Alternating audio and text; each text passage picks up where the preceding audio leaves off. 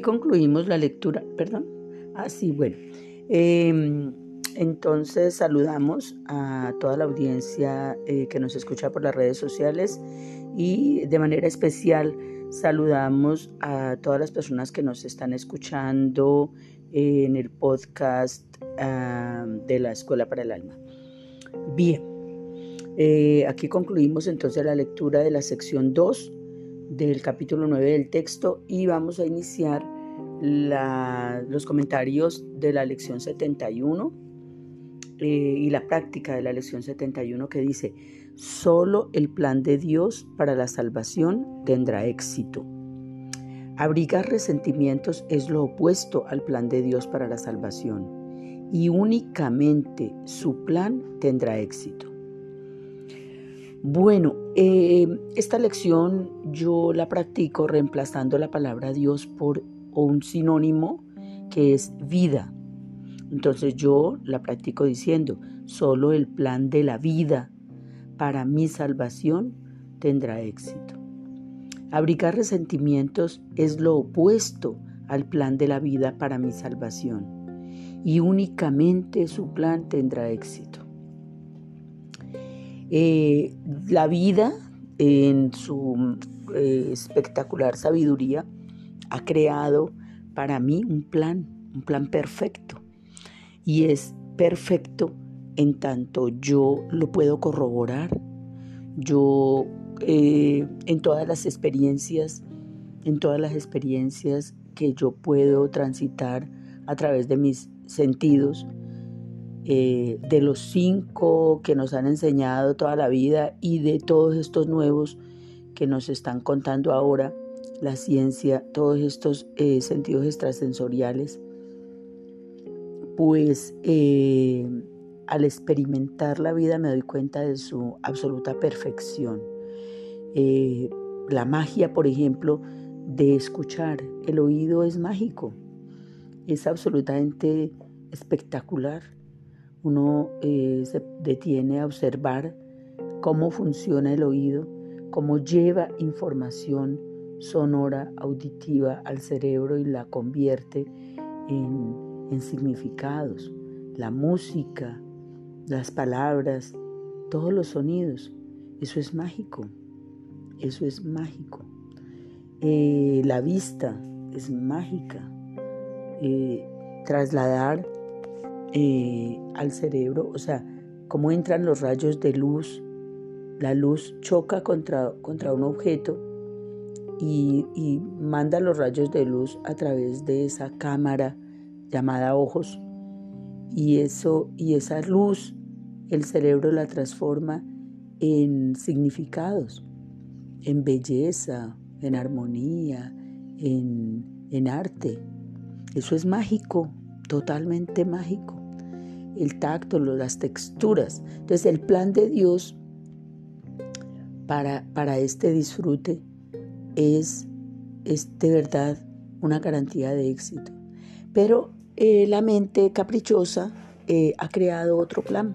Entonces nosotros eh, hemos diseñado un plan, cada uno, cada uno en su interpretación personal, en, en el ejercicio a su derecho a, elegir en su ejercicio a la voluntad libre, cada persona ha creado un propio plan y desafortunadamente en esta lección nos es como si viniera y nos escupiera en la cara, eso no sirve para nada.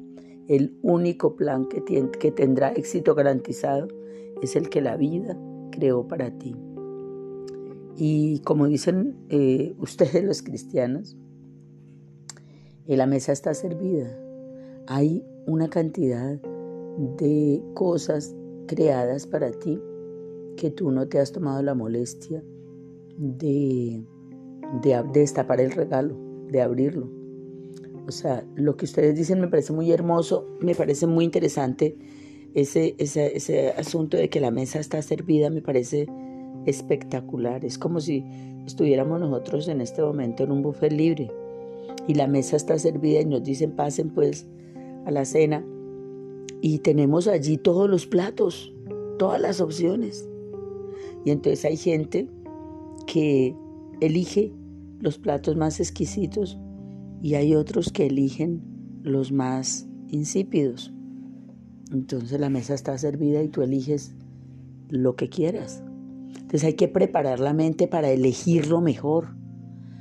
Hay que preparar la mente para elegir lo mejor, porque normalmente elegimos lo peorcito, porque no nos consideramos merecedores. No nos consideramos merecedores de esa preciosura de plan que tiene diseñada la vida para nosotros. Entonces, el símil de ustedes, de ustedes los cristianos, el símil, es que yo, yo, yo, yo me valgo mucho, pero de todo, no solo de la filosofía, no solo del estoicismo, que dice que las riquezas no son ni malas ni buenas, hay que utilizarlas, son, son para utilizarlas, no para depender de ellas, pero sí para utilizarlas. Y ustedes los cristianos tienen el mejor símil que podríamos utilizar para esta lección y es que la mesa está servida y está servida con absolutamente todos los platos. Tú eliges, tú eliges si, si tomas de allí los platos buenos o los malos, tú, verás, tú eliges qué le vas a colocar a tu, a tu plato. Tú puedes servirte lo que quieras porque la mesa está servida. El regalo está allí para destaparlo. Entonces es otro símil también muy bonito del presente. El presente es un regalo y está allí para que tú lo, lo destapes y lo, y lo recibas y lo disfrutes, para que lo aproveches. Entonces tenemos que prepararnos para saber que somos merecedores de lo mejor, que somos merecedores de lo más bello, que somos merecedores de la santidad, porque somos santos, porque hemos sido, hemos sido creados por Dios, por la santidad, por la perfección. Aquí en este caso de santidad lo decimos sin eh, dogmatismo, lo decimos desde la corroboración que tú puedes también corroborar que la vida te creó y como eres creación de la vida, eres también la perfección, ¿sí? Entonces, puedes eh, tomar de la mesa lo que quieras porque eres merecedor de lo bueno, de lo santo, de lo hermoso.